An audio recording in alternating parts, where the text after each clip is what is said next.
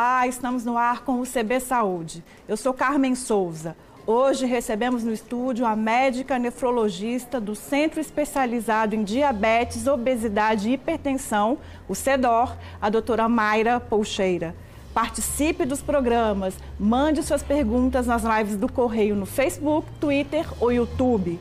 Lembrando que o CB Saúde é uma parceria do Correio Brasiliense e da TV Brasília. Seja muito bem-vinda, doutora Mayra. Obrigada, Carmen. Doutora, nós vamos falar hoje sobre hipertensão, né? E eu quero uhum. começar com um dado que chama muito a atenção, né? De, de, de cada 10 brasileiros adultos, 3 têm hipertensão, né? É uma doença crônica e uma doença crônica provavelmente a mais prevalente no Brasil, é isso? Isso. Bom, essas estatísticas elas variam um pouco, né? A gente tem dados do Vigitel que quando a gente entra em contato com as pessoas na sua casa e elas informam que tem hipertensão, mais ou menos 25% da população é hipertensa.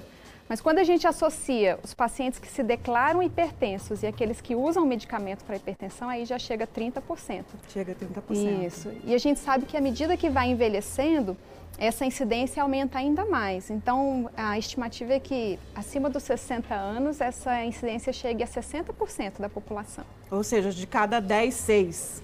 Acima de 60 anos. É muito alto, né? Isso. A gente pode imaginar subnotificações, assim, porque geralmente é uma doença que a pessoa descobre que tem ali numa emergência, né? É, eu posso dizer que no universo aí dos brasileiros adultos tenha muita gente que ainda não sabe que esse número seja até muito maior? Sim, a, o diagnóstico de hipertensão, ele deveria ser feito por uma consulta de rotina que, que o paciente deveria realizar. Né? Como a, a hipertensão, na maioria das vezes, ela não tem sintomas, se nós não tivermos esse hábito de fazer consultas de rotina, a gente só vai diagnosticar quando ela já está numa situação muito grave ou por outras situações que acabam fazendo com que se, se diagnostique a hipertensão. Então, com certeza, tem muita gente hipertensa e que ainda não sabe que tem pressão alta. Você arrisca um, uma estatística? Não, aí não. Mas são mais de, né, são, tem mais, é mais de três, né? Provavelmente. Sim, com certeza, com certeza. Eu estou aqui pensando se a gente não pode fazer uma relação pelo fato de que é, já, já o último ano a gente tem percebido que a hipertensão hipertensão também é uma condição que deixa as pessoas mais vulneráveis é, com relação à infecção pelo novo coronavírus. Sim. Eu posso fazer essa leitura, então, assim, de que no universo aí dos adultos brasileiros, pelo menos três de cada dez estão mais vulneráveis à Covid-19? Sim. Ainda não se sabe exatamente por que, que o hipertenso é mais vulnerável. O que se verificou é que dos indivíduos infectados e com complicações, o número de hipertensos era muito maior em relação a indivíduos saudáveis ou a outras doenças. Né? Já foram postuladas algumas teorias em relação a uma enzima que é aumentada na, no indivíduo hipertenso, que ela favorece a entrada do vírus na célula, mas não ficou nada muito comprovado. O que se sabe é que a hipertensão é uma doença que causa uma inflamação crônica no organismo e que acaba afetando o coração. E o coração afetado faz com que esse indivíduo fique mais vulnerável às complicações do Covid, que também causa uma, infl uma inflamação crônica. Então tem aí o, o, existe uma suspeita, como a senhora disse, de que talvez a infecção tenha algum efeito na infecção, mas pensando no tratamento, assim, ter hipertensão é, e Covid é uma condição que dificulta o tratamento. Queria que a senhora falasse um pouco de quais são as complicações aí no tratamento da Covid que o hipertenso pode enfrentar. A hipertensão, ela está muito associada às doenças cardiovasculares, especialmente o infarto, o AVC, mas também pode levar a outros quadros, né? E esse quadro de inflamação crônica que o indivíduo vai desenvolvendo ao longo da vida, liberando substâncias no organismo que favorecem a trombose, que favorecem a isquemias disseminadas pelo corpo, faz com que esse indivíduo se torne mais suscetível a desenvolver as complicações do COVID. Por isso é fundamental que esse indivíduo ele esteja em tratamento de hipertensão, esteja com a pressão controlada durante todo o seu tratamento. A gente pode imaginar alguma relação com relação às sequelas? Eu digo assim, é, é, já, já estamos percebendo que o pós-Covid também é um grande desafio para o paciente e para os profissionais de saúde, né? uhum. né? Com uma série de complicações aí das mais diversas possíveis, uhum. neurológicas e, e, por aí vai. Uhum. É, a gente consegue imaginar é, que a hipertensão também pode é, deixar esse, esse pós-Covid, esse momento de sequela mais grave? Bom, se a hipertensão ela favorece ter mais complicações, é esperado que esse indivíduo também venha a ter mais sequelas do, da infecção pelo Covid. Ainda não existe uma correlação muito certa, mas em princípio é esperado sim. A senhora disse há pouco da questão dos idosos, uhum. né? De uhum. que a incidência da hipertensão é muito maior entre eles, Isso. né? Isso. Em cada 10 idosos, 6 têm a hipertensão. Uhum. Esse também é um grupo mais vulnerável à Covid-19. Isso. É, isso, obviamente, sinaliza um cuidado maior que o idoso hipertenso deve ter nesse momento de pandemia. Queria Sim. que a senhora falasse um pouco dessa, dessa condição específica. Sim, nesse momento é, é, fundamental que esse idoso esteja bem acompanhado com o seu tratamento de hipertensão controlado, né? A gente sabe que muitas vezes os idosos deixam de procurar o serviço de saúde com o próprio medo de, de se contaminar e muitas vezes acabam descompensando das suas doenças de base, que favorecem com que eles desenvolvam essas complicações durante uma possível infecção pelo Covid. Né?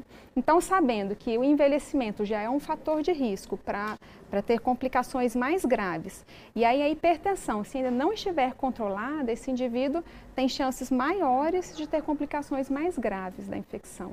Vamos falar um pouco de controle, né? É, e, e, até pensando no idoso também, porque aí é um público que, durante todo esse tempo da pandemia, foi um público que ficou mais isolado, que ficou em casa. E eu imagino que esse controle, tanto da hipertensão quanto de outras doenças crônicas, acabou em alguns casos sendo comprometido, né? Sim. Essa é a parte que eu mais gosto. eu até sorrio quando é para falar de controle, né? Em primeiro lugar, é muito importante a questão da mudança de estilo de vida. A gente sabe que a hipertensão ela está relacionada a uma dieta não saudável, com excesso de sal, excesso de gordura, o sedentarismo, o tabagismo, consumo elevado de bebidas alcoólicas, né? E o próprio estresse, que aumentou muito durante a pandemia. Então, para que a gente tenha um, um, tratamento adequado, é muito importante que esse paciente, seja ele idoso, seja jovem, que ele procure é, adaptar os seus hábitos aos hábitos mais saudáveis. Então, diminuir o consumo de sal, se possível, cessar o tabagismo, diminuir o consumo de álcool, né? E a gente sabe que nesse período de pandemia, a, ele, as pessoas ficaram muito limitadas em relação à atividade física, então o sedentarismo aumentou, a própria preocupação de se infectar ou de infectar os parentes queridos, né, fez com que esse estresse aumentasse ainda mais e que favorecesse o descontrole da pressão arterial. Esse é um ponto, né? Assim, o estresse está é, tá relacionado a é, liberação de substâncias, é isso, que podem intensificar a hipertensão? Sim, o estresse ele está relacionado ao aumento de cortisol, de adrenalina e noradrenalina, que são fatores importantes no aumento da pressão arterial. Então é importante algumas medidas para tentar reduzir esse estresse, né? Já tem estudos que mostram que a espiritualidade, que é diferente de religiosidade, ela está associada a uma melhor recuperação desse estresse. É, práticas integrativas como a meditação, já também tem vários estudos mostrando benefícios em relação ao controle da, da hipertensão arterial. Você tem um trabalho nesse sentido de meditação, né? Fala Sim. um pouco para gente como é que isso está relacionado à hipertensão e a outras complicações aí na área da saúde. Sim, na Secretaria de Saúde nós temos um, um uma gerência responsável pelas práticas integrativas de saúde, da qual eu sou responsável pela meditação. E nós oferecemos cursos de, de apoio e de ensino de práticas simples de meditação, tanto para a comunidade quanto para o profissional de saúde, que tem sofrido bastante nesse período de pandemia. Né? É, há ofertas da prática online, ofertas presencial. No momento, a, as ofertas presenciais elas realmente estão muito limitadas pela pela questão da, do isolamento, do isolamento né? Uhum. mas nós temos oferta online também e nós temos também manuais que ajudam a, as pessoas a adotar essas práticas simples. Até mesmo a Organização Mundial de Saúde, ela fez um caderno de cuidados durante a pandemia e ela inclui a meditação, especialmente para os idosos, nessa fase que muitos estão isolados também, os familiares é, ficam preocupados de, de visitar os idosos e serem possíveis transmissores do, do vírus para os seus parentes, né? Então, para diminuir esses efeitos do isolamento, diminuir esses efeitos do sedentarismo, ela coloca a meditação como uma prática também para passar esse período de pandemia. Agora, Mário, eu queria falar de um outro público que também é um público que tem que a Covid e a hipertensão têm se encontrado com mais é, frequência, né? uhum. né? Que são os jovens adultos, né? uhum. né? O Ministério da Saúde fez um levantamento mostrando um aumento aí de mais de 14% da incidência da hipertensão nos jovens adultos. Uhum. Isso nos, em 98, 2008 e 2018. Uhum. Esse público também é um público que está sendo mais atingido pela, pela pandemia agora, Sim. inclusive com internações. Uhum. É, é, como é que a gente pode é, relacionar é, essas duas complicações no público mais jovem? Sim, estima-se que a hipertensão tem aumentado no público mais jovem em virtude dos hábitos de vida, né? É um público que tende a comer mais fast food, que são alimentações mais gordurosas, ricas em sódio. Eles têm se tornado mais sedentários, né? Cada vez mais utilizando é, é, essas mídias, videogame, televisão, celular, e acaba deixando de lado um pouco a atividade física, ainda mantém os hábitos de, de cigarro, de ingerir muita bebida alcoólica e a obesidade, que está muito relacionada. Então, com isso, a gente antigamente tinha um jovem que era mais ativo e mais saudável e que agora está adotando esse estilo de vida menos saudável que favorece a, a hipertensão. Lembrando que a obesidade também é uma condição que agrava é, a, a Covid-19, que dificulta inclusive o tratamento, né? Sim. Muita relação, inclusive, de jovens obesos e com a necessidade do tratamento intensivo. Sim, exatamente. É, eu vou chamar um outro público também. e aí, nesse caso, as grávidas, né? Que eu acho que é um ponto que as pessoas estão muito preocupadas, né? Nesse momento aí da gravidez e da Covid. Uhum. É, alguns estudos já têm mostrado que talvez a infecção pelo coronavírus possa aumentar o risco de surgimento da pré-eclâmpsia, né? Uhum. Que é a hipertensão na, durante a gravidez. Isso. Você tem observado isso já? Isso já é, é, é uma realidade realidade é, aqui da, do, do Distrito Federal, por exemplo? Sim, a gente tem observado que as gestantes que foram infectadas pelo Covid têm desenvolvido mais hipertensão durante a gravidez. Ainda não há nada muito certo do que está provocando esse aumento da hipertensão, mas acredita-se que pela própria questão inflamatória que, a, que o Covid faz, que acaba levando a, a, vaso, a a, o estreitamento dos vasos que levam à hipertensão e por isso tem aumentado a pressão na, na gestação. A hipertensão na, na, gravidez, ela causa esse quadro chamado de pré-eclâmpsia, né? cuja maior complicação é o risco do parto prematuro. Né? Então, a gente vê casos, sim, de, de, partos prematuros em virtude desse aumento da pressão durante a gestação. Além do parto prematuro, quais outras complicações estão relacionadas à pré-eclâmpsia? Aí existe, existe uma evolução depois para um quadro de eclâmpsia, né? É, a paciente ela começa a eliminar proteína na urina, a pressão fica muito elevada e ela pode desenvolver quadros de convulsão graves. É, uma outra questão aí ligada à gravidez também, e, é, e eu acho que a hipertensão se relaciona, aí vai a minha pergunta, que é o risco de trombose, que ficou muito relacionada à vacinação da Oxford, da AstraZeneca, ainda que os especialistas ressaltem que o risco é muito pequeno. Né? Uhum. A hipertensão aumenta esse risco, mesmo que ele seja pequeno, de surgimento de trombose nas grávidas? Ainda não existe nenhuma correlação. Diretamente, não existe nada que evidencie esse aumento de trombose. Então, pode ser, nesse período de pandemia, a gente tem percebido que as, a, as pesquisas têm flutuado muito, né? No momento, a gente tem a confirmação de, um, de uma determinada correlação, depois gente, essa correlação muda. Então, por enquanto, ainda não existe essa associação de hipertensão e trombose na gestação. Mas pode ser que amanhã, daqui a um tempo, saiam novas, novas evidências científicas a respeito. É, porque essa flutuação, inclusive, ela é natural, né? É, tudo muito novo e aí é, é, faz parte, uma, uma hora isso, outra isso. A importância é a consistência ali da, da avaliação, né? Isso, até mesmo em relação ao tratamento de hipertensão, no início da pandemia houve um, a, a, uma pequena correlação de que pacientes que usavam uma classe de antipertensivo que não deveria usar porque ela poderia favorecer a infecção. Já saíram outros estudos que mostram que essa classe de antipertensivo, ela na verdade protege contra a infecção. Então, por ser uma doença muito nova, né, a gente vê muito essa flutuação e tem que estar sempre atentos né, a essas mudanças. É a ciência caminhando. Né? Nesse sentido, então, e como cientistas dos profissionais de saúde têm dito muito assim, as grávidas precisam se vacinar precisam se vacinar, como todo mundo. e aí eu queria que a senhora fizesse um alerta com relação à vacinação da gripe a relação, e a vacinação da Covid-19. Bom, é, não existe nenhuma interferência em relação à vacinação da gripe e da Covid. O que é solicitado é que tenha um intervalo de, de, pelo menos 30 dias entre uma vacinação e outra. Até por uma questão de avaliação de efeitos relacionados a uma ou outra vacina, né? Que isso é importante epidemiologicamente para tentar identificar qualquer problema que algum tipo de vacina possa gerar. Mas quem vacinou por, com, contra o Covid pode sim vacinar contra a gripe, respeitando esse intervalo de 30 dias.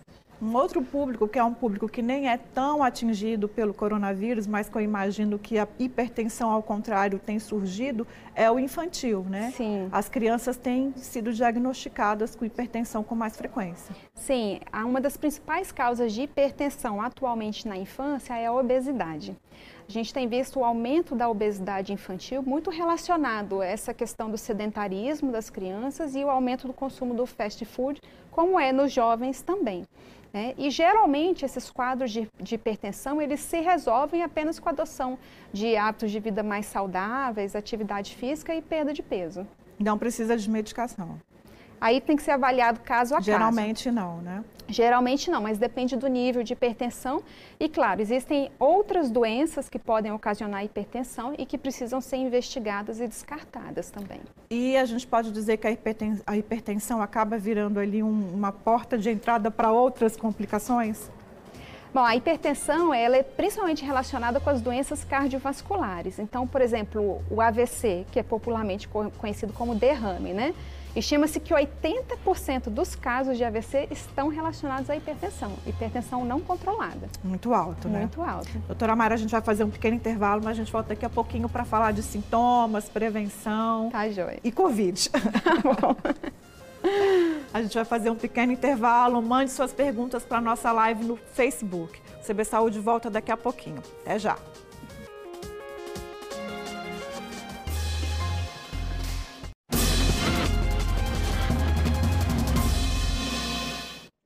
CB Saúde está de volta. Hoje recebemos a médica nefrologista do Centro Especializado em Diabetes, Obesidade e Hipertensão, a doutora Mayra Polcheira. Doutora Mayra, a senhora é, apontou ali no nosso bloco inicial da dificuldade do diagnóstico da hipertensão, uhum. né? Que geralmente, quando se descobre, a pessoa já estava com a doença há muito tempo. Uhum. Então, eu gostaria que a senhora falasse um pouquinho quais são os sintomas, os sinais de alerta de que é preciso estar atento aí à pressão alta. Tá.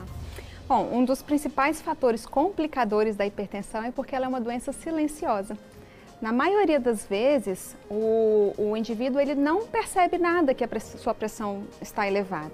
Só quando os níveis estão muito aumentados ou quando ele já desenvolve algum tipo de doença relacionada.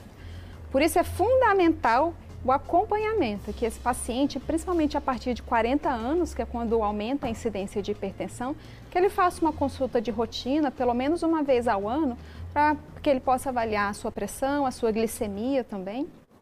É, é uma doença que ela tem um fator hereditário muito forte, né? Sim. É, então, pessoas de família em que tem uma incidência muito alta da hipertensão devem começar esse monitoramento um pouco antes? Pergunto porque a gente está falando aí de casos de crianças já, né, acometidas. Uhum. Então, esse uhum. monitoramento antes dos 40 anos é indicado para algum caso específico? Sim. Existem sim é, famílias com início de hipertensão aos 20 anos, aos 25 anos. Então, quando existe uma correlação familiar muito importante, esse indivíduo ele deveria começar esse acompanhamento mais cedo.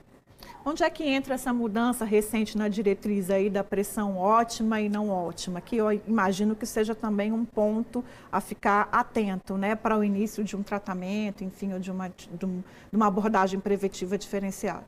Sim, isso foi um ponto muito importante que veio nessa nova diretriz de hipertensão brasileira que foi lançada agora em 2020.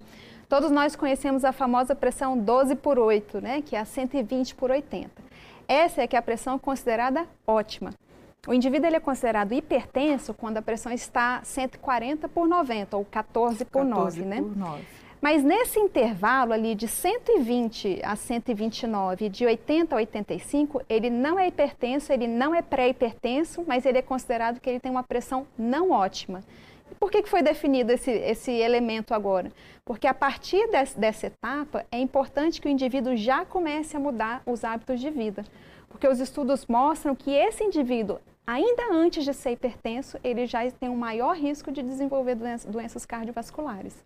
E aí entra o que você disse no bloco anterior: alimentação, prática de exercícios físicos. Com isso, é possível você não entrar no grupo dos hipertensos, é isso? Sim. É, quando a gente lembra ali dos fatores de risco da hipertensão, né, e a gente vai tentando controlar eles, seja mantendo um peso ótimo, diminuindo o consumo de sal, aumentando o consumo de potássio que está presente nas frutas, nas, nas verduras. Existe inclusive uma dieta que é específica para o hipertenso, que é relacionada a esse aumento desse consumo. Atividade física, o controle do estresse, parar de fumar e parar de beber, tudo isso já entra nessa etapa. E também como um tratamento é, coadjuvante medicamentoso no indivíduo que já é hipertenso. Então, isso é muito importante para o controle da hipertensão. Com relação à ingestão de sal, tem um, um, uma quantidade limite aí por dia? Tem. O ideal é que fosse 2 gramas de sódio, que equivale a mais ou menos 5 gramas de sal de cozinha. Que é, que é uma colher? Para você ter uma ideia, aquela tampinha de caneta, ela tem mais ou menos 1 grama de sal. Caneta então, Bic. Caneta Bic, isso. Então seria cinco tampinhas daquela. Para você ter uma noção de como que é uma dieta assim, experimente fazer a sua alimentação toda sem colocar nada de sal e acrescentar esse sal da tampinha durante a sua refeição. Esse é o paladar de uma dieta com a quantidade de, de sal adequada. Só que nós brasileiros temos uma tendência a temperar muito com sal a comida, quando a gente poderia usar tantos outros temperos que a gente tem disponível. E é importante também lembrar que o sal, ele não é só isso que a gente acrescenta. O sal, ele, o sódio, ele é um conservante. Então, alimentos industrializados têm uma quantidade muito grande de, de sódio, até mesmo aqueles que têm sabor doce, como ketchup. Junta aí a gente volta a falar das crianças, né? Que tem aí um consumo muito alto, geralmente, desses produtos industrializados. Uhum. É, do refrigerante e tudo mais, e que o sal está presente. Né? Exatamente. É, eu queria ainda falar um pouco no, no, na prevenção, mas no sentido de, de que a hipertensão é uma doença fatal, uhum. né? É, o, a média do Ministério da Saúde é que são pelo menos 380 mortes por dia uhum. relacionadas à hipertensão. Uhum. É, e aí ainda tem outras mortes relacionadas a doenças que, uhum. que a hipertensão pode causar. Uhum. É, é, uma, é um dado assustador. Né? Sim. Sim, ainda mais se tratando de uma doença que ela é prevenível e ela é controlável. E aí, é, eu acho que entram outras doenças que são doenças que também, quando eu digo de, é, de que comprometem muito a qualidade de vida do paciente, que é a insuficiência cardíaca, que uhum. é a uhum. doença renal crônica, uhum. todas elas estão ligadas à hipertensão uhum. e, e, com um, um, desdobramento que pode ser muito perigoso. Né? Sim. É, ainda falando do, da prevenção, eu queria que a senhora falasse um pouquinho sobre o CEDO, uhum. né? Como é que ele funciona, uhum. faz parte do SUS, né? Às vezes a gente nem sabe que tem um centro tão especializado assim de tratamento. É, como é que ele funciona? Isso. O CEDO é um centro especializado no tratamento da diabetes, da obesidade e da hipertensão. O tratamento sempre inicia pela unidade básica de saúde, que é essa ordenadora do cuidado do paciente. Lá ele vai ter um atendimento multidisciplinar, um acolhimento pela equipe de enfermagem e ele vai ser acompanhado pelo médico de família. Em situações em que esse paciente é considerado de alto risco cardiovascular, que esse paciente tem uma suspeita de hipertensão secundária, ou seja, uma outra doença causando a hipertensão, que ele tem uma hipertensão resistente ou refratária, quando ele usa mais de três medicamentos, usa da forma adequada e na dose adequada, e ainda assim ele não está controlado, e no caso das gestantes hipertensas, esse grupo de indivíduos, ele então ele é encaminhado para o centro especializado para ter esse acompanhamento do especialista, que faz depois um acompanhamento em conjunto com, com, com o médico de família. Então, é, é sempre esse sistema de referência e contra-referência. Ele chega no centro especializado para ter essa visão do especialista, então ele retorna novamente para a unidade básica de saúde, que é, o, que é o, o local onde tem condições de acompanhar mais de perto esse paciente, muitas vezes até fazer do, visitas domiciliares para entender o porquê que um paciente não consegue seguir um tratamento ou o porquê que esse paciente não consegue controlar os seus níveis de pressão. E esse apoio tão estruturado, é, a gente, eu imagino que tenha um impacto aí no controle da hipertensão, né? Vocês mensuraram isso já de alguma forma? Assim, pacientes que seguem ali, que estão no CEDOI, que são acompanhados, têm mais facilidade em aderir ao tratamento e manter a, a pressão sob controle? É, bom, dos pacientes que eu acompanho, sim. que bom. eu tenho casos assim de sucesso que, que traz muita satisfação para a gente, né? Ah, quando ele, ele tem esse acompanhamento né, da, da equipe, uma equipe multidisciplinar. E, e claro, é, é, muito importante que o paciente ele entenda que ele é o grande responsável pelo tratamento dele, né? É, então, quando isso acontece, a, todo mundo sai ganhando. Aí sim é, é, é um, um acompanhamento de sucesso. Todos saem ganhando. É, como é que está é, essa assistência agora na pandemia? Pergunto porque é, tem um movimento das pessoas e durante muito tempo os médicos têm alertado de não ir né, às consultas. Uhum. No caso da hipertensão, é postergar demais pode ser perigoso. Né? Sim, é, realmente, a gente tem percebido que os pacientes andam faltando muito às consultas e, é, e é, é, compreensível por esse medo, né? Muitos dos pacientes utilizam transporte público e querem evitar esses tipos de, de aglomeração, mas é sempre importante lembrar que o, o, a, a, o tratamento ele é importante. Né? Então, se ele não tem condições de ir até um centro, se é um paciente que é acompanhado no centro especializado, que ele possa ir à unidade básica de saúde, que é mais perto da sua, da sua residência, para ele saber desse controle, para realmente manter esse acompanhamento e não ter um fator complicador ainda mais durante essa pandemia. A senhora acredita que agora que o, o é, as pessoas com comorbidades né, estão sendo vacinadas, uhum. é, é, esse ritmo melhore, as pessoas voltem a, a, a, a se consultar e estar tá atenta a outras questões uhum. da saúde além da Covid? Eu desejo muito que isso aconteça. Falando ainda de prioridades, é, é um outro ponto que as pessoas estão muito em dúvida, né? Uhum. Assim, não é todo hipertenso uhum. que tá, faz parte do grupo prioritário, né? Isso. Quais são eles? São os hipertensos que são considerados é, estágio 3, que são, é um nível de pressão acima de 180 por 110 ou 18 por 11.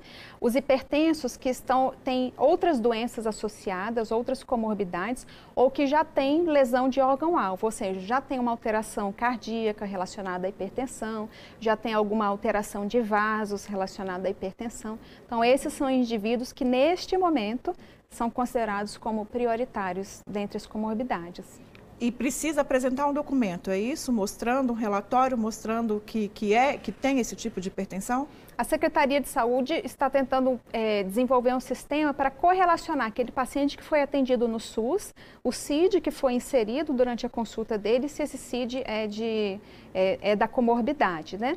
É, mas eu recomendo que sim, que tenha um, um relatório para confirmar caso no momento da vacinação tenha alguma dificuldade.